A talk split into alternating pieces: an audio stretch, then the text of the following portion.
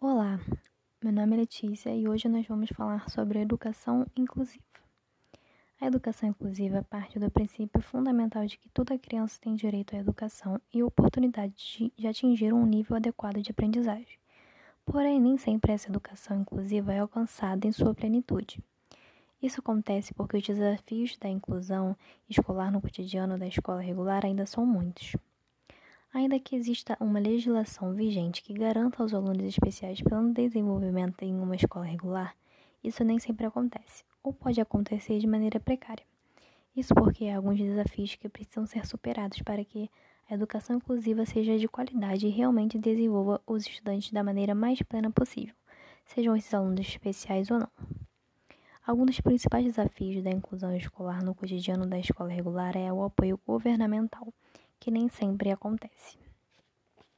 Outro desafio é a adaptação da infraestrutura escolar. Não há como proporcionar pleno desenvolvimento a alunos com algum tipo de deficiência sem infraestrutura adequada. O bullying na escola, com os alunos especiais, é também uma realidade e faz parte dos desafios da inclusão escolar. Isso acontece em grande medida devido ao desconhecimento das especificidades e da falta de convívio entre grupos distintos. A pouca visibilidade dada às pessoas especiais no Brasil fomenta práticas preconceituosas.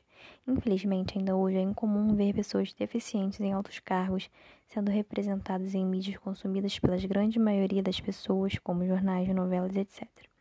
Tudo isso faz com que pessoas sejam invisíveis à sociedade. Para superar os desafios é necessário muita discussão e planejamento, para que toda a comunidade escolar consiga desenvolver projetos e metodologias realmente inclusivas. Para solucionar possíveis questões e desafios, toda a comunidade escolar deve participar dos debates. E quando falamos de toda a comunidade, estamos dizendo que diretores, pais, alunos sem necessidades especiais, alunos com necessidades especiais, educadores e coordenadores, todos esses devem partilhar suas experiências. Somente assim a educação será realmente inclusiva quando todos forem ouvidos e devidamente atendidos em suas necessidades. Uma escola inclusiva não pode ter alunos de inclusão. Uma escola inclusiva tem que reconhecer o único que há em cada um dos alunos. Ela tem que estar comprometida com o processo de aprendizagem e de compreensão de todos, reformulando e reinventando o ensino e as explicações para que todos aprendam e compreendam. Há apenas uma educação, a que educa na diversidade, reconhecendo em cada indivíduo a sua vocação humana de superar-se e, e tornar-se uma pessoa autônoma.